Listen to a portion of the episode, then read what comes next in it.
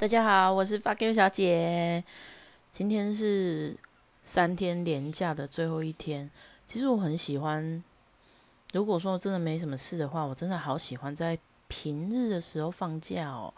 餐厅没人，电影院没人，到处都没人。但是还有一个好坏处了，大家也都在上班。所以我其实很久以前就开始觉得，一个人吃饭无所谓啊。一个人看电影也无所谓啊。有时候觉得比较凄凉是，就像上次泡温泉嘛，泡温泉那个砂锅 粥怎么可能一个人吃得完？但是其实到最后还是点到好吃的东西嘛，所以其实没有那么多遗憾啦。不过像我有些同事，他们就是觉得啊，一我绝不一个人看电影，我绝不什么什么一个人怎样，他们可能你知道。其实因为我不会怕，所以我不知道怕什么。那我唯一比较觉得遗憾的是，有时候吵吵狗要去看电影啊，会想要跟旁边人说：“你看，你看那个怎样怎样。”就是想要分享的时候啊，发现旁边没人。但是今天一整天呢，因为我都一个人行动，我反而觉得喉咙的状态好很多。毕竟每天都以前都要。接个七八十到一百通电话哦，真的喉咙怎么还没坏掉？蛮奇怪的。我小时候其实唱歌很好听呢，做了客服以后喉咙就慢慢坏掉了。那今天去看了第二次的 Tenet，其实我第一次看的时候，我同事有跟我讲说，我建议你去把 YouTube 所有的解析。都把它看完再去。我那时候觉得很扯哈，怎么会有电影需要先看解析啦？但他说了一句话以后，我就觉得好，那我就看吧。因为他说，即使是他看了第一次，回头再看解析，第二次也不见得看得懂哦。我这个人看电影的 range 是很广的，除了歌舞剧之外，我其他全部都蛮能接受的。歌舞剧就是比如说像宝莱坞，宝莱坞就是讲讲讲话讲一讲，突然就跳舞唱歌，而且是非常夸张的大动作哦。那个我真的很脱离现实，我没有办法。另外一种像是好得过无数大奖的拉拉链，我不知道有没有跟我一样的感觉啦，就是他我从来没有把它看完过，我之前在那个 MOD 上面看。他就是开车嘛，开一开，哇，整条高速公路都在塞车，塞成像停车场一样。忽然之间，所有的人都下车开始唱歌跳舞，你觉得合理吗？我没有办法接受，诶。所以拉拉链我真的完全看不下去。但是他的歌真的好听，所以我就只听他的歌。那天冷呢？天冷其实我对他的剧情觉得很厉害。但是，我觉得他的剧情啊，真的不能够很强求说，我他妈一定要看得懂，这样子你就失去了享受这部大片的一个感觉了。我同事他老婆就是一种，我就是要去看爽片的一个前提去看的，看得很开心。那另外一个同事呢，他就是觉得我要先研究完这个。导演全部的作品，然后我也要了解剧情走向、时间线、时间轴，哦，然后我还要再找出这个电影的 bug，这样多累啊！不能就享受这条电影的吗？于是我也不管看不看得懂啦，反正我就是把 YouTube 能看的解析都看完了以后，第一次去看了《天能》，我第一次看的时候。真的是差一点没有站起来拍手诶，好好看哦。然后，但是我其实比较震撼到是它的配乐，它每一段的配乐都震撼着我的心。你真的如果还没有去看，它真的快要下片了，所以我今天才会去赶快去二刷这部片，就是一定要在大荧幕看，你才会震撼。因为它的音乐，它的所有的画面都是电脑上看没有办法感受到的。那第一次看的时候，因为我没有，其实我没有看都看过他的预告片，我就是看的那些解析，而且我用听的，我就尽量不去看画面。然后到了电影院之后，我当然那个也是一个人去看的，因为我不想，呃，主要是因为电话客服哦，你如果要约别人看，要很提前，提前就容易发生被放鸽子啊，我临时有事，或是其实我我觉得我可能运气很不好，我我每次约人，对方都会大迟到，我非常讨厌人家不遵守时间这件事。可是一个人就没差，我想提早去就提早去，爱吃什么就吃什么。我不喜欢吃爆米花，我也不喜欢买可乐，我就喜欢吃好了以后，我就是拿一杯，比如咖啡啦，什么都好，冰水也可以，我就进去安安静静的看电影。然后这样不是很美好吗？所以我反正我第一次天冷，我就自己进去看了。看的时候。我真的也不知道我在哭什么，反正我就是看了以后就是哭了。我到现在也没有办法告诉你们哭在哪里，哭点在哪里，就是感动吧，就是整个戏、整个音乐都很棒。那今天就是赶快去二刷嘛，因为我发现他真的快要下档了。然后呢，我突然有点嫉妒第一次看的那个震撼感，因为今天没有那么震撼了。那今天看完以后，我又有点羡慕还没二刷之前，我记得的那个震撼感，现在被消退了嘛，就比较没有了。所以，我现在非常的羡慕你们这些还没有去看《天能》的人，你们都还保留着、保留着那个即将到来的震撼。像我朋友就没有办法理解我说这是什么，我说就是。有一本很好看的书，你一口气把它看完了，哇，好好看，好看，好看，然后你就忍不住要去分享给所有的人，但是又不能暴雷嘛，对不对？然后等第二次看的时候，啊，没有那么好看了，因为第一次看的时候最棒嘛。好，那知道怎么样呢？你把这本书放着，放了很久很久以后，还好我记性就不好，呀，又是一本新的书了。你就又可以得到第一次的震撼。那像很多电影其实也有一样的效果，可能天呐还没有，不是拖太久，还不够久。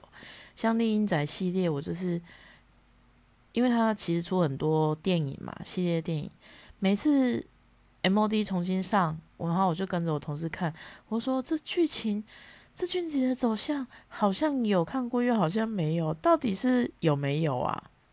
又是一部新的电影。你想要分享一下以前我，呃，第一第就是毕业以后第一次做电话客服啊，其实我就是都是做半夜一点半下班的班，一点一点还是一点半，我现在真的有点忘记，反正就是很晚呐。那我跟呃，上次说的提拉米苏老板娘呢，我们两个特爱看恐怖片，所以有时候一起下班，我们就会约去那个台中日新看电影。日新有一个至尊厅，超级大，而且超级冷，跟我们现我现在公司那个休息室没有书哦，那么大的空间，你要。冷气开到那么冷，真的很不简单。然后我们就在那里发抖，哦，真的好冷哦。然后看恐怖片，因为已经几乎就是最后一场啦，所以人都不多。我们俩在那边吓得叽叽叫，好好看哦。那我另外一个朋友，他也很喜欢看恐怖片，但是他不同的类型啊，像其他女书老板娘就是跟我一样，爱看又会有点怕，非常喜欢看。可是呢，我另外那个男生朋友呢，他就是他喜欢看，但是他是去找茬的。哼，这这嘛无啥，啊无换迄惊，但是他乐趣就是在他观察我有没有被吓到叫出来，然后只要有，他都觉得很好笑。你们还记得你们在电影院看的第一部电影吗？如果记得的话，可以在下面留言给我。我自己的话是周星驰的捉鬼专家，我觉得很屌诶。我觉得这部戏就算现在在第四台上面在重播，我还是会一直看，一直看，一直看呢。它太经典了，而且那个配音噔噔噔噔噔噔噔噔，然后那个诶百合花丽丽就是捉鬼雷达，然后莫文那么丑，然后在那个停时间遇到阿婆，或者阿婆被上了哦，都很好笑。不过啊，我记得有一次看完大法师，就是那个会那个。倒倒着从楼梯上快速跑下来那个电影，那一个我真的是有被吓到。那时候是大学的时候去看他，我忘记他是数位修复版重新上映，还是第一次上映啊？我记得，因为这片这部片很老啊。然后看完以后回家狂做噩梦，真的很奇怪。但是其他的片就算再怎么可怕，后面好像都不太有。这样子的惊吓感觉了，然后另外有一个一如果有一定会看的就是法法庭片，哎，法庭就是翻案呐，或是说他如何反败为胜呐，找到证据啊，这种我也很有兴趣。另外一个就是漫威，就是各种英雄片我都超喜欢的，像我上次去台北又跟我一个。就一起睡的朋友，哦，我们聊天聊很晚。我说这个奇异博士超好看的，奇异博士要加入蜘蛛人的世界了。他就说我没有看。哦天哪，我超级羡慕他。你看这么好看的片，他又没看过，到时候他就会有第一次看的那么兴奋的感觉。不过现在呃比较难体会到的一件事是安静看书的乐趣。因为现在其实是很快速资讯的时代啊，像你看我我这样子滑脸书，滑一滑滑一滑，哎，突然间就半夜两三点了，我都不知道时间去哪里啊，看看影片，哎哎，时间又不见了。可是如果是你是慢慢去翻阅一本书的时候，你可以很静得下心来做这件事情。我现在已经有一点点做不到了，就是会一直。想要飘走，觉得有什么别的事情还没做，然后或是说我只能看短片的东西，没有办法去享受说我要在这个小说或是文文字的世界里面徜徉这样子。之前我就去买了一堆东野圭吾的书回来看，诶，好像又好一点点，因为他那个有需要解谜的那个情节，会很吸引我吸进去看。然后后面有再买一本叫《我是凶宅房仲》哦，这本书我也是稀里糊涂就马上看光了，而且是看一看哦，会先停下来，因为很毛，整个汗毛竖起来，觉得他他的描述方式就感觉就是我去开的门，我去看的房子这么可怕。不过回头看我买的书啊，其实很多都是工具书，然后心灵的。有一阵子心灵特别不强大，需要这些书来帮忙，人家就会说啊，你看买什么书就是你缺什么嘛，然后是英文学习呀，好，然后塔罗牌呀，然后其实刚刚晚上又刷卡买了 快两千块的书，里面比如说有什么虽然想死还是想吃大炒年糕第二集呀，然后。呃，罗兰的书，我终于下定决心买了。然后蔡碧敏教授的《解爱》啊，《穴道导引》啊，其实还有我，其实我很多书都还没有看，但是就忍不住想要买。我学电影以后要开始立定计划，把这些书看完。然后呢，我就要把这些书送给或是卖掉。本来想说是送给别人，可是。啊，这也是钱呢！好，到时候我就可以在呃这边来分享我读书的心得。我觉得你看完一个东西，你去分享你的心得出去，那个东西才会真正内化成我自己的东西。尤其是我又很喜欢对别人说教。还有就是，呃，我有个同事呢，他其实跟我以前有一样的毛病，就是我们两个的杂物特别多。舍不得丢掉的东西也特别多。但是有些东西其实是旁人看起来就是垃圾，真的是垃圾，我不夸张。那怎么办呢？我就是现在跟他创了一个赖群组哦。可是这这个赖群组，它就叫丢丢丢丢里面呢，我们只能 po 照片。照片的主题就是一日一丢，我丢了什么东西？你可以一日多丢，可是你一定要一天丢一个东西。不可以间断。然后，当然，我刚才刷卡买的书里面就包括《一日一丢》这本书。我想知道他丢东西还能写出什么哲理。其实看别人写的书，然后能够得到很多哲学。我也很期待罗兰的书来，我能够得到更多的他的形式哲学啊，企业的头脑啊，或是他强大的心灵。